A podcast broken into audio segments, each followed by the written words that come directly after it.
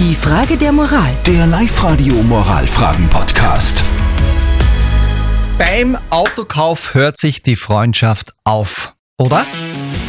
Der Thomas hat uns geschrieben über Live-Radio.at. Einer seiner Freunde hat einem Bekannten sein Auto verkauft. Der Thomas weiß, dass der Motor dieses Autos ständig Probleme macht und eigentlich getauscht werden sollte.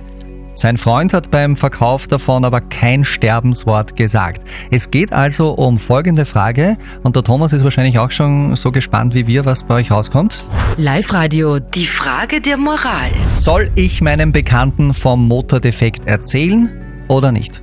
Ihr habt über WhatsApp abgestimmt und eure Meinung fällt ja doch relativ klar aus. Also 79% von euch sagen, ja, der Bekannte sollte darüber informiert werden. Die Manuela schreibt zum Beispiel in ihrer WhatsApp-Nachricht, der Thomas soll es nicht hinter dem Rücken seines Freundes machen, aber er soll seinem Freund sagen, dass wenn er es nicht selber klarstellt, dass er dann dem Bekannten die Informationen geben wird. Da Anita ihre Meinung ist recht kurz und bündig. Sie schreibt also, sowas geht gar nicht, das ist eigentlich Betrug. Die Regina, die sticht ein bisschen heraus. Sie schreibt, wenn ich ein gebrauchtes Auto kaufe, bin ich eigentlich selber dafür verantwortlich zu checken, ob es brauchbar ist und dann äh, muss ich entscheiden, ob der Kauf stattfindet oder nicht. Mhm. Oder vielleicht auch so eine Ankaufsüberprüfung machen Mhm, beim mhm. Autofahrer. Gibt's ja alles, gell? Ja. Auch eine gute Idee.